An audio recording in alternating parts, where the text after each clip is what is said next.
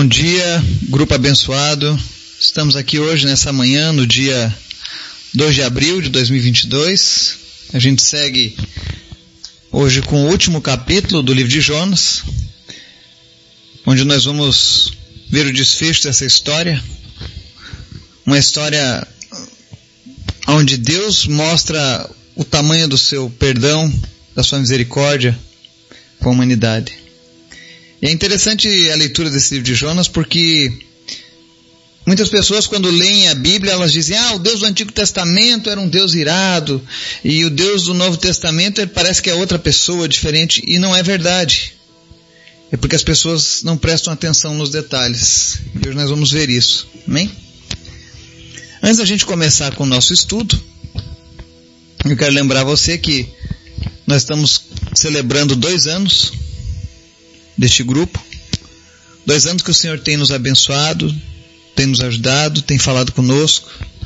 E você que está conosco, eu estou abrindo o canal do WhatsApp para você compartilhar o seu testemunho. Se você tem algum testemunho, compartilha lá com a gente o que Deus fez com a sua vida nesses dois últimos anos. Não importa se você entrou no grupo há um mês, dois meses, ou está desde o início. Nós queremos ouvir aquilo que o Senhor fez na sua vida, amém? Então o canal está aberto para você deixar o seu testemunho, para que você possa motivar e inspirar outras pessoas, tá? Antes a gente seguir na leitura da palavra, eu quero convidar você para a gente estar orando intercedendo. Senhor, muito obrigado por mais esse dia, pela tua misericórdia que se renovou sobre as nossas vidas. Obrigado pelo teu amor, pela tua graça, por tudo que o Senhor tem feito, Pai. Nessa manhã nós nos colocamos na tua presença, nós pedimos perdão pelos nossos erros, pelas nossas falhas, por tudo aquilo que fizemos que não te agradou, Pai. Mas que no nome de Jesus, a cada dia o nosso desejo seja de andar contigo, Senhor. Eu te apresento as pessoas que nos ouvem nesse momento, visita elas onde quer que elas estejam, abençoando, suprindo as suas necessidades, falando ao coração dessas pessoas, se revelando buscando Deus cada vez mais o perdido. Eu te apresento em especial a vida do João Gualberto, que está sofrendo uma luta contra a leucemia. E nós oramos agora repreendendo a leucemia na vida do João. Nós declaramos a tua cura. Nós declaramos a completa remissão dele em nome de Jesus. Todo câncer deixe agora a vida do João e que ele seja sarado, que ele seja curado no nome de Jesus. Toda medula volte a funcionar, produzir aquilo que necessita, para que a sua saúde seja restabelecida agora em nome de Jesus. Nós abençoamos o sangue, a medula, os órgãos internos, tudo aquilo que está ligado diretamente a esse câncer, seja agora sarado em nome de Jesus. Eu oro também, meu Deus, pela vida do Marcelo, que também luta contra o câncer. Pedimos que, em nome de Jesus, o Senhor faça um milagre. E que toda raiz de câncer desapareça na vida dele também, Pai, no nome de Jesus. Apresento também, Senhor, a vida da Tiffany. Que o Senhor esteja também sarando ela. Em nome de Jesus, todos os tumores desapareçam. E que ela receba, Deus, da tua cura. Senhor, nós apresentamos todas as pessoas enfermas a Ti nesse momento. Visita agora, Deus, os enfermos que ouvem essa mensagem e cura eles, Pai, porque Tu és bom, porque Tu tens o poder. Te apresento também a vida da dona Cícera, que o Senhor esteja curando ela também, livrando ela das enfermidades. Visita também o seu Justino e, Senhor, restaura sua mente, restaura, Deus, todo o dano cerebral que ele possui e traz de volta, Deus, para que ele possa ter uma chance para que ele possa ter uma vida contigo, Pai. Em nome de Jesus. São coisas apenas que o Senhor pode fazer, Pai. Mas nós estamos gratos, porque nós estamos entregando nas mãos daquele que pode tudo, daquele que não tem limites nem barreiras. E por isso nós estamos gratos, Pai, nessa manhã. Mas o principal nessa manhã, Senhor, é fala conosco através da tua palavra, nos ensina. Nos ensina a entender a tua vontade, a olhar com os teus olhos, a sentir como o Senhor sente. Em nome de Jesus, amém. Texto de hoje último capítulo do livro de Jonas, capítulo 4. Jonas é um livro bem curtinho, são apenas quatro capítulos, mas não menos importante. Né? E a palavra do Senhor diz assim, verso 1: Jonas, porém, ficou profundamente descontente com isso e enfureceu-se. Ele orou ao Senhor: Senhor, não foi isso que eu disse quando ainda estava em casa? Foi por isso que me apressei em fugir para Tarsis. Eu sabia que tu és Deus misericordioso e compassivo, muito paciente, cheio de amor, e que prometes castigar, mas depois te arrependes. Agora, Senhor, tira minha vida, eu imploro, porque para mim é melhor morrer do que viver. O Senhor lhe respondeu: Você tem alguma razão para essa fúria? Jonas saiu e sentou-se num lugar a leste da cidade. Ali construiu para si um abrigo sentou-se à sua sombra e esperou para ver o que aconteceria com a cidade. Então o Senhor Deus fez crescer uma planta sobre Jonas, para dar sombra à sua cabeça e livrá-lo do calor, o que deu grande alegria a Jonas. Mas na madrugada do dia seguinte, Deus mandou uma lagarta atacar a planta e ela secou-se. Ao nascer do sol, Deus trouxe um vento oriental muito quente, e o sol bateu na cabeça de Jonas ao ponto dele quase desmaiar. Com isso ele desejou morrer e disse: Para mim seria melhor morrer do que viver. Mas Deus disse a Jonas: Você tem alguma razão para estar tão furioso por causa dessa planta? Respondeu ele: Sim, tenho. E estou furioso ao ponto de querer morrer. Mas o Senhor lhe disse: Você tem pena dessa planta, embora não a tenha podado nem a tenha feito crescer. Ela nasceu numa noite e numa noite morreu. Contudo, Nínive tem mais de 120 mil pessoas que não sabem nem distinguir a mão direita da esquerda, além de muitos rebanhos. Não deveria eu ter pena dessa grande cidade? E aqui nós encerramos a nossa leitura. O que eu acho fantástico na palavra de Deus é que Deus, ele, ao escrever esse livro e se revelar à humanidade, Deus não esconde os defeitos no caráter das pessoas que ele usou. Ele mostra que os homens e mulheres que foram usados eram homens e mulheres igual a mim e a você. Pessoas que tinham problemas, pessoas que tinham preferências, pessoas que erravam, pessoas que eram teimosas, como o caso desse Jonas, né, o profeta. Eu creio que uma das criaturas mais teimosas que já serviu ao Senhor foi Jonas. Porque ele era um homem brabo.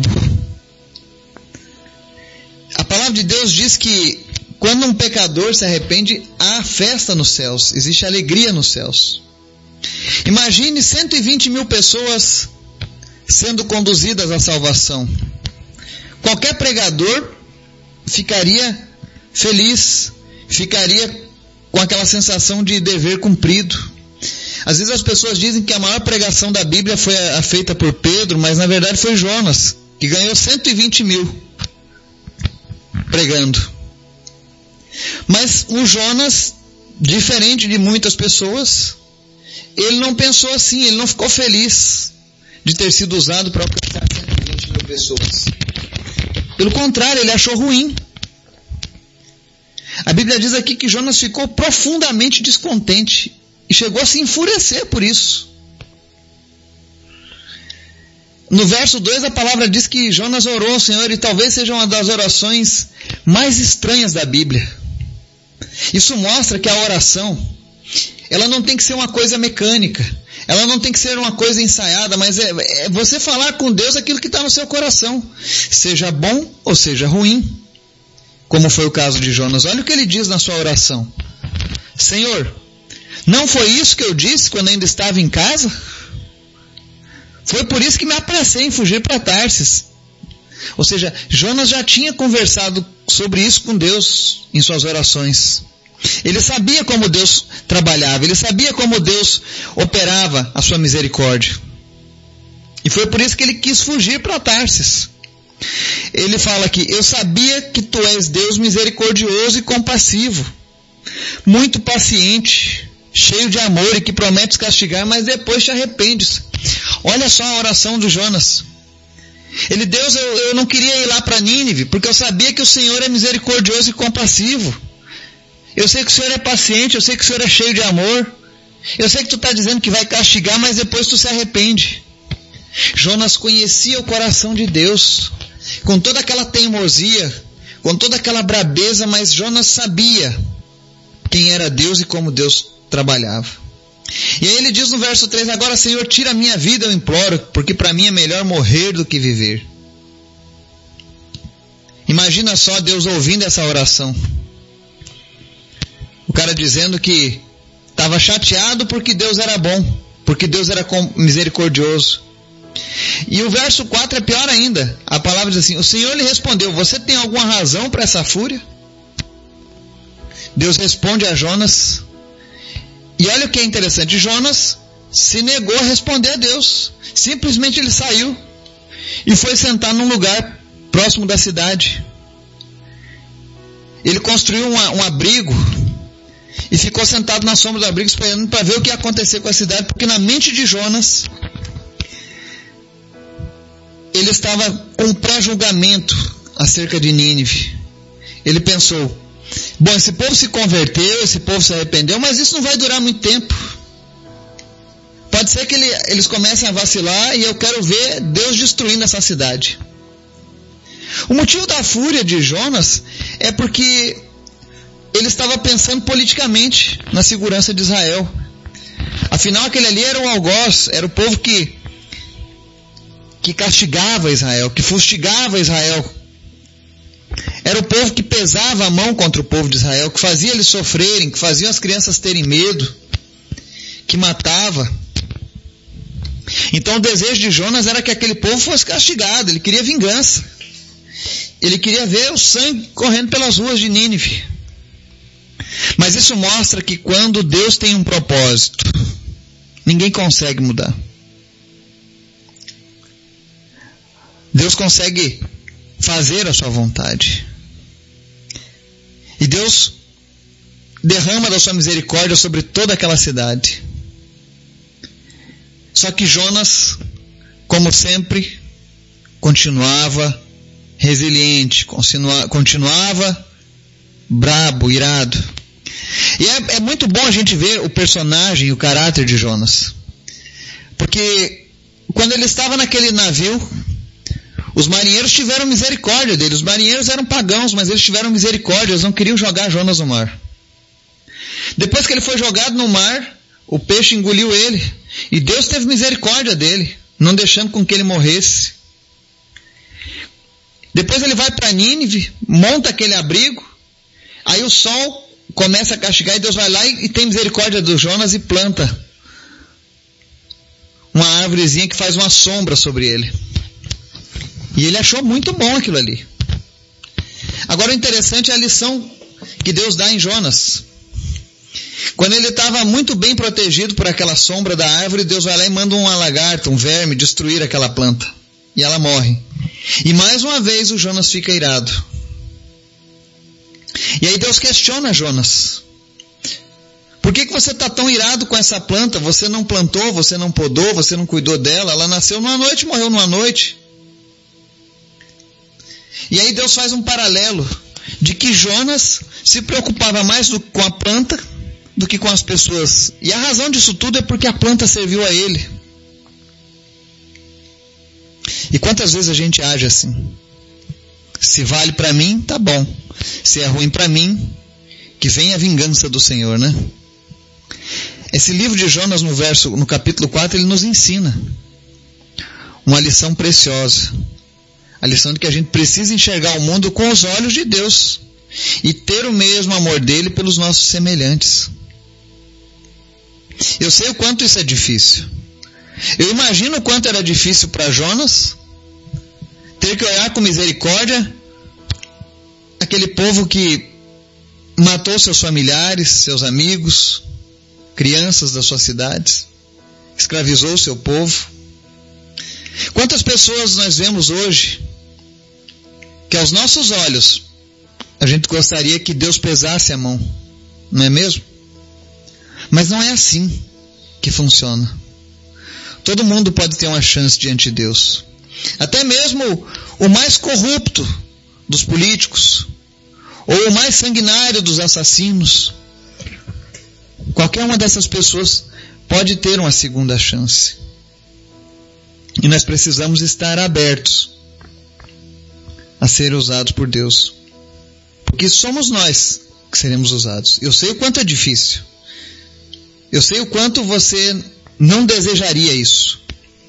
Mas nós que servimos a Cristo, precisamos aprender.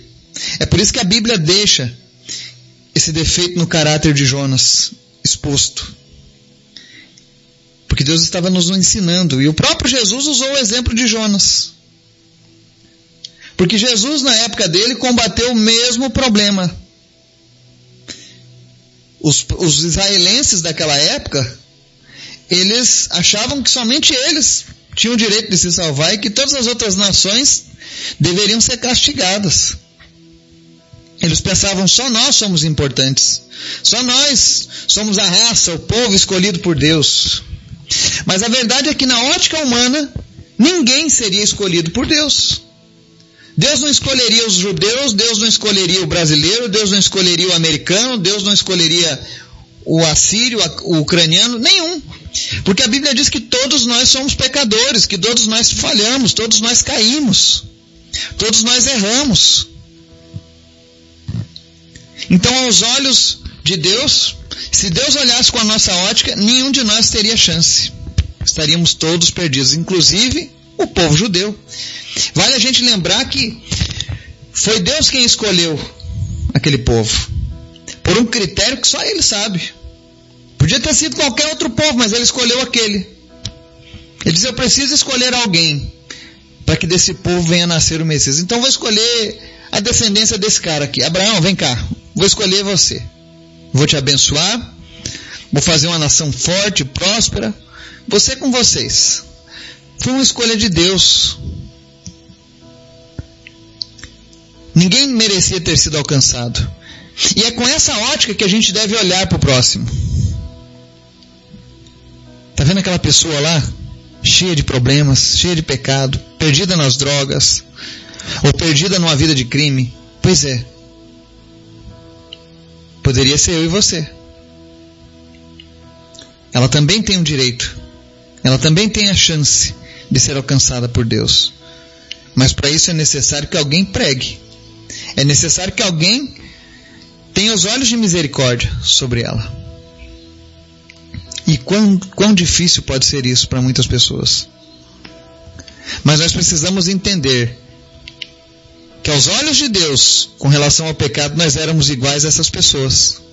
Nós éramos iguais aos ninivitas. Dignos de misericórdia. E Deus escolheu nos perdoar.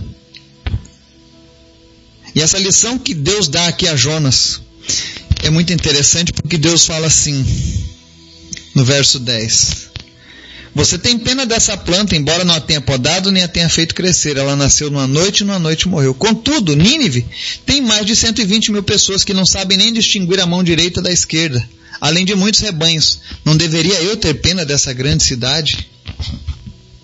Você vê o amor de Deus pelo povo de Nínive. Quando ele diz que as pessoas não sabiam distinguir a mão direita da esquerda, Deus estava dizendo: esse povo não tem noção dos seus pecados, do, do tanto de problemas, de erros que eles estão cometendo. Mas não é por isso que eu devo castigá-los. Eu quero me compadecer desse povo. Eu quero dar uma chance para esse povo. E Deus deu uma chance para aquele povo. Pelo menos aquela geração de Nínive foi alcançada por ele. Foi poupada. E passou a servir ao Senhor. Um povo que não era dele. Passou a servir ao Senhor. Assim como nós. Nós éramos um povo que não era povo de Deus. Quando a salvação veio, veio inicialmente para os judeus. E o projeto de Deus era que os judeus anunciassem a salvação para os outros povos, mas eles rejeitaram. Eles queriam apenas para si. Eles queriam apenas do jeito deles. Então Jesus fez essa abertura. E a palavra diz que Jesus voltará quando todas as nações tiverem ouvido falar desse evangelho. Então falta muito pouco. E se você tem pressa de que Jesus volte, pregue o Evangelho. Fale de Jesus para as pessoas. Mostre para essas pessoas que Deus é um Deus bom, misericordioso. Segunda Pedro, para a gente encerrar, no verso, capítulo 3, verso 9, diz assim. O Senhor não demora em cumprir a sua promessa, como julgam alguns. Ao contrário, Ele é paciente com vocês, não querendo que ninguém pereça, mas que todos cheguem ao arrependimento. Se ainda não houve um julgamento nessa terra, da maneira como está descrita lá no livro de Apocalipse, não é porque Deus não fará, como alguns estão pensando, mas é porque Deus está retardando esse dia. Porque o maior interesse de Deus é que pessoas sejam alcançadas, que pessoas se arrependam dos seus pecados, que pessoas tenham um relacionamento com Ele. Nós somos criados para nos relacionar com Deus. E assim como Deus poupou os ninivitas, hoje o Espírito Santo quer salvar pessoas na nossa vizinhança, na nossa cidade, no nosso trabalho, na sua escola. Aonde você estiver, eu tenho certeza que ali existem pessoas que carecem, que necessitam da misericórdia do Senhor. E a única forma que algumas dessas pessoas terão em suas vidas de conhecer a, essa misericórdia é quando você anunciar o Evangelho para ela. Pregue a palavra. Fale de Jesus. Deus tem um plano para essas pessoas. E Deus quer usar eu e você. Amém? Que Deus nos abençoe, nos guarde em nome de Jesus. Amém.